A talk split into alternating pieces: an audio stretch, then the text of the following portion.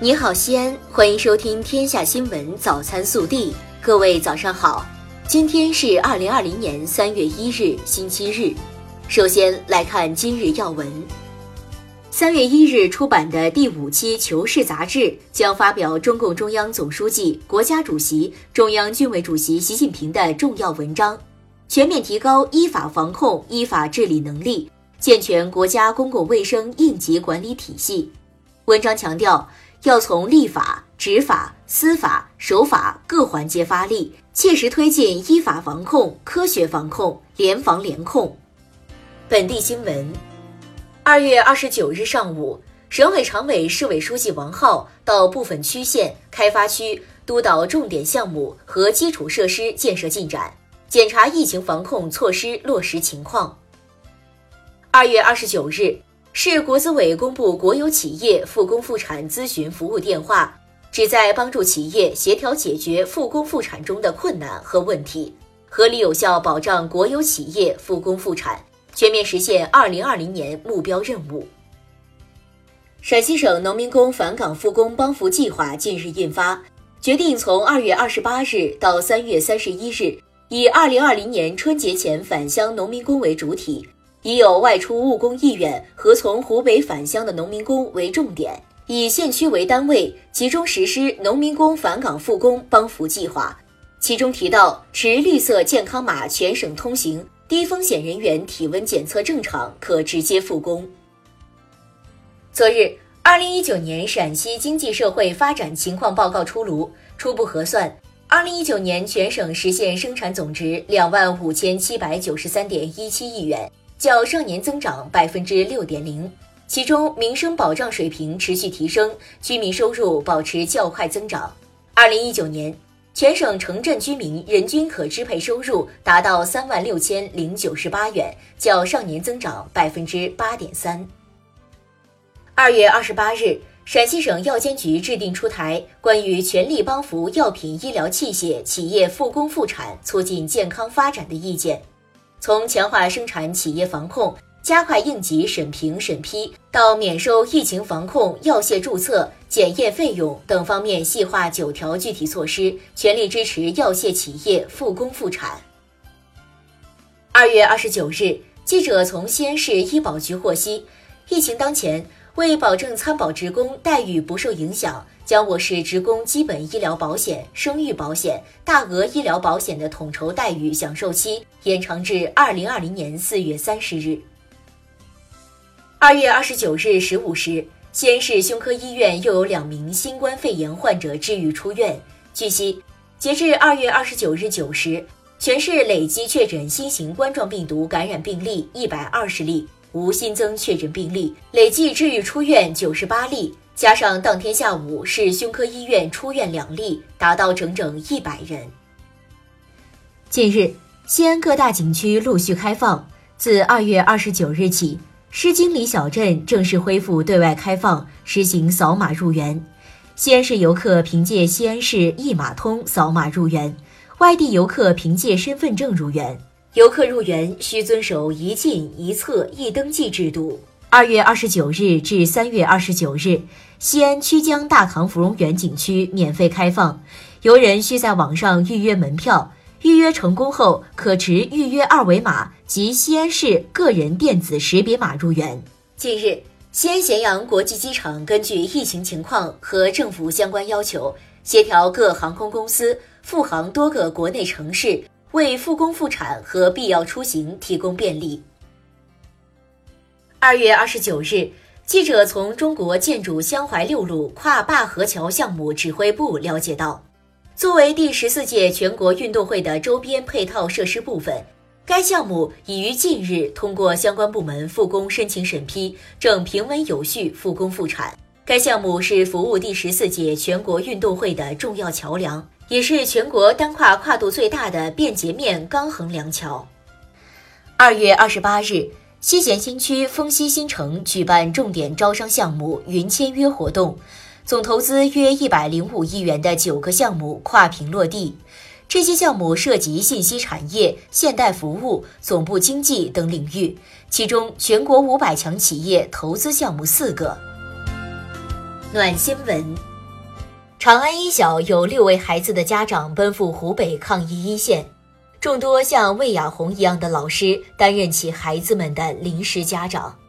一对一负责孩子的学习和生活，不遗余力支持一线医务工作者，陪伴关爱他们，与孩子们一起迎候英雄们早日归来。国内新闻，二月二十八日。国务院联防联控机制印发关于进一步落实分区分级差异化防控策略的通知，就进一步指导各地准确分析把握疫情和经济社会发展形势，落实分区分级差异化防控策略，统筹推进疫情防控和经济社会发展工作作出部署安排。支持疫情防控，响应党中央号召。据统计，截至二月二十九日。全国已有一千零三十七万多名党员自愿捐款，共捐款十一点八亿元，捐款活动还在进行中。国务院联防联控机制二月二十九日举行新闻发布会，国家卫生健康委医政医管局监察专员郭艳红介绍，疫情发生以来，全国派出了精锐的医疗力量，现在已经达到了四点二万人，这四点二万人中，护士是二点八六万。占医疗队总数的百分之六十八。二十九日，国家卫健委官网发布《中国世界卫生组织新型冠状病毒肺炎康卫的十九联合考察报告》。报告认为，新冠肺炎病毒是一种动物源性病毒。根据现有证据，不认为空气传播是主要传播方式。目前分析结果显示，蝙蝠似乎是该病毒宿主，但中间宿主尚未查明。教育部日前印发通知，要求：一、原则上疫情没有得到基本控制前不开学，学校基本防控条件不具备不开学，师生和校园公共卫生安全得不到切实保障不开学；二、中小学错时错峰开学，原则上高三年级实行省域同步，初三年级同意市域同步；三、未经省级教育部门批准。校外培训机构不得擅自开展线下培训活动。日前，财政部、税务总局发布关于支持个体工商户复工复业增值税政策的公告，明确支持个体工商户复工复业，临时性调降增值税税率。记者二月二十九日从公安部交管局获悉，三月一日起。重庆、四川、广东、深圳等地将实施接受教育减免交通违法记分试点，驾驶人可通过网上学习考试学法减分，并将根据试点情况试情开通现场学习考试、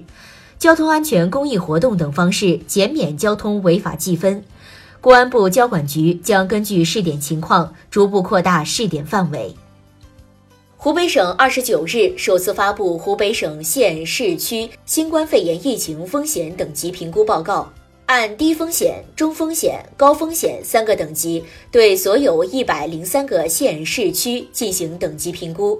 低风险的五丰县等十一个县市区全部位于鄂西地区，萧亭区等三十四个县市区为中风险，英山县等五十八个县市区为高风险。